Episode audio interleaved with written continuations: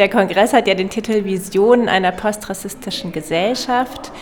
Hältst du eine postrassistische Gesellschaft für möglich? Ich glaube nicht daran, dass ich oder meine Kinder oder auch meine Kindeskinder eine wahre postrassistische äh, Gesellschaft erleben werden.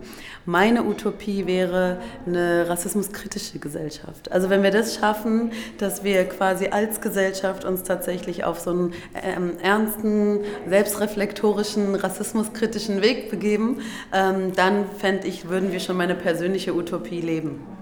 Kannst du das ein bisschen spezifizieren? Was würde Rassismus kritisch bedeuten auf einer gesellschaftlichen Ebene? Naja, einmal finde ich es wichtig, dass wir, wir führen so viele Diskurse, so viele Gespräche um, über Rassismus, aber immer mit so einer komischen, unzulänglichen ähm, Definition, dass wir Rassismus allein im rechten Spektrum verorten.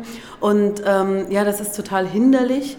Ich fände es gut, wenn wir also im öffentlichen Diskurs, äh, also in, in Talkshows und in ähm, ja, Gesprächsrunden, Podien und so weiter mehr über ja, Rassismus als, ähm, als System sprechen würden und davon ausgehen würden, dass Wissenschaft eigentlich schon lange weiß, die rassismuskritische, dass es eben keine rassismusfreien Räume gibt und dass wir alle Rassismus, äh, dass wir alle rassistisch sozialisiert sind und ähm, von, dass wir das als Ausgangspunkt nehmen und dass wir irgendwie eine Gesprächskultur entwickeln, in der wir tatsächlich über Rassismus sprechen können, wo es nicht immer so stark polarisiert in die bösen Rassisten und wir, wir guten Antirassisten, sondern wo es darum geht, tatsächlich mal selbstreflektorisch reinzuschauen, was hat Rassismus mit uns seit 500 Jahren gemacht und macht es mit uns, was macht es mit unseren Systemen, was macht es mit unserer Sprache, was macht es mit uns selbst. Ähm, und äh, dahin zu schauen, das wäre schon mal ein guter Ansatz.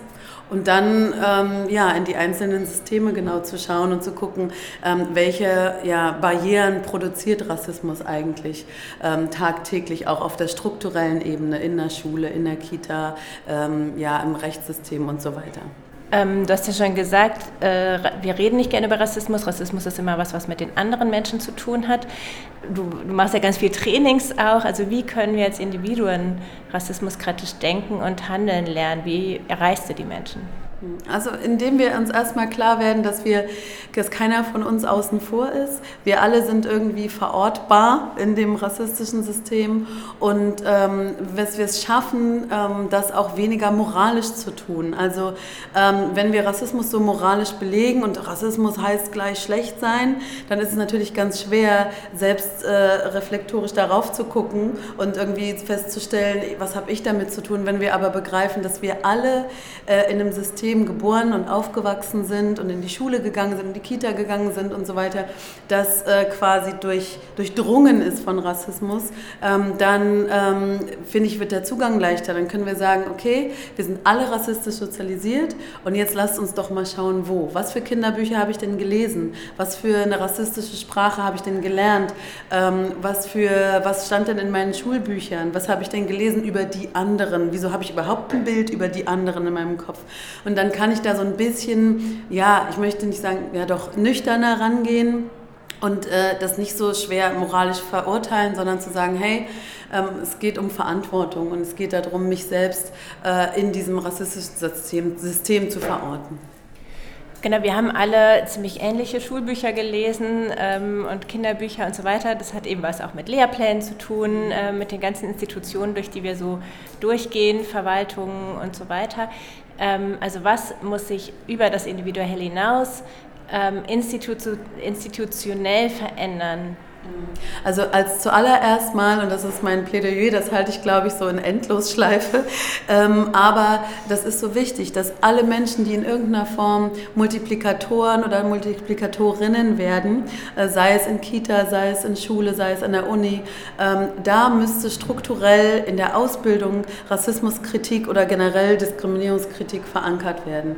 Ähm, und das gibt es momentan noch nicht. Momentan ist es so, dass Individuen, die Interesse haben, also Lehrer oder Lehrerinnen, die Interesse haben oder eine Motivation haben, sich dann rassismuskritisch auseinandersetzen. Aber es ist nichts, was ähm, systemisch verankert ist. Und es wäre, das wäre ein ganz, ganz, wenn ich die Entscheidungsmacht hätte, dann würde das das Erste sein, was ich machen würde. Das muss in die Ausbildungen rein, damit Lehrer und Lehrerinnen equipped sind, dass sie das überhaupt erkennen, wenn Rassismus im Schulbuch ähm, reproduziert wird oder ein rassistischer Vorfall ist und so weiter. Und dass sie dann auch agieren können. Das ist das eine. Und das Gleiche gilt natürlich für alle Menschen in Schulbuchverlagen oder in, ähm, ja, äh, in der Presse, äh, die irgendwie im Pressekontext arbeiten und so weiter. Da überall in die Ausbildung muss das Fach Rassismuskritik.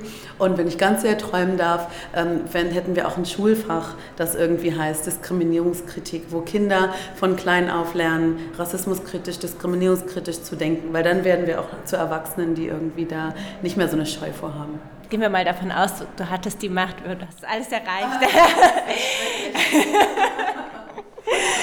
Aber jetzt ist es ja trotzdem noch so, äh, dass äh, Leute mit deutschem Pass hier leben dürfen, andere nicht, andere werden abgeschoben, andere leben in Lagern und so weiter. Also kann es überhaupt ein rassismuskritisches Denken geben, solange es eine extrem rassistische Politik gibt? Das Ding ist, ähm, wenn wir geschichtlich zurückschauen, ich meine, wir hatten eine Zeit, wo schwarze Menschen nicht am gleichen Tisch sitzen durften wie weiße Menschen. Diese Zeit haben wir jetzt nicht mehr. Das heißt, es gibt ja eine Entwicklung. Es gab gesetzlich verankert, dass äh, eben äh, schwarze Menschen irgendwie nicht auf die gleiche Toilette gehen durften und so weiter. Und das hat sich verändert. Das heißt, ähm, es gibt ja immer schon, immer schon auch eine ganz starke Widerstandskultur. Und die gibt es auch heute. Und auch ich erlebe diese Polarisierung, diese, die natürlichen Erscheinungen Erstarken der Rechten auch jetzt hat. Und gleichzeitig sehe ich aber auch ganz viel Widerstand, der sich sichtbar macht und ganz viele Organisationen und Individuen, die ähm, ja, widerständige Positionen einnehmen, die Nein sagen, die äh, das einfordern, dass Rassismuskritik zum Beispiel vorangetrieben wird und so weiter und so fort. Und so ähm, in diesen Prozess vertraue ich. Sonst könnte ich ja früh gar nicht aufwachen und so könnte ich auch meine Arbeit gar nicht machen, wenn ich nicht in diesen Prozess vertrauen würde und ähm, auch da meine Hoffnung haben würde. Und also ich als Individuum kann ähm, ja immerhin weiterhin Workshops anbieten und hoffen, dass Menschen kommen. Und das Schöne ist, dass in, gerade in diesen Zeiten, die auch sehr schwierig sind, aber gleichzeitig immer mehr Menschen äh, uns einladen und immer mehr Menschen einen Weg wissen wollen, ähm, um ja, rassismuskritischer zu werden, um sich stärker zu positionieren. Und äh, an, diese, an diese Kraft der Menschheit, an diese Liebe und an diese widerständige Liebe glaube ich.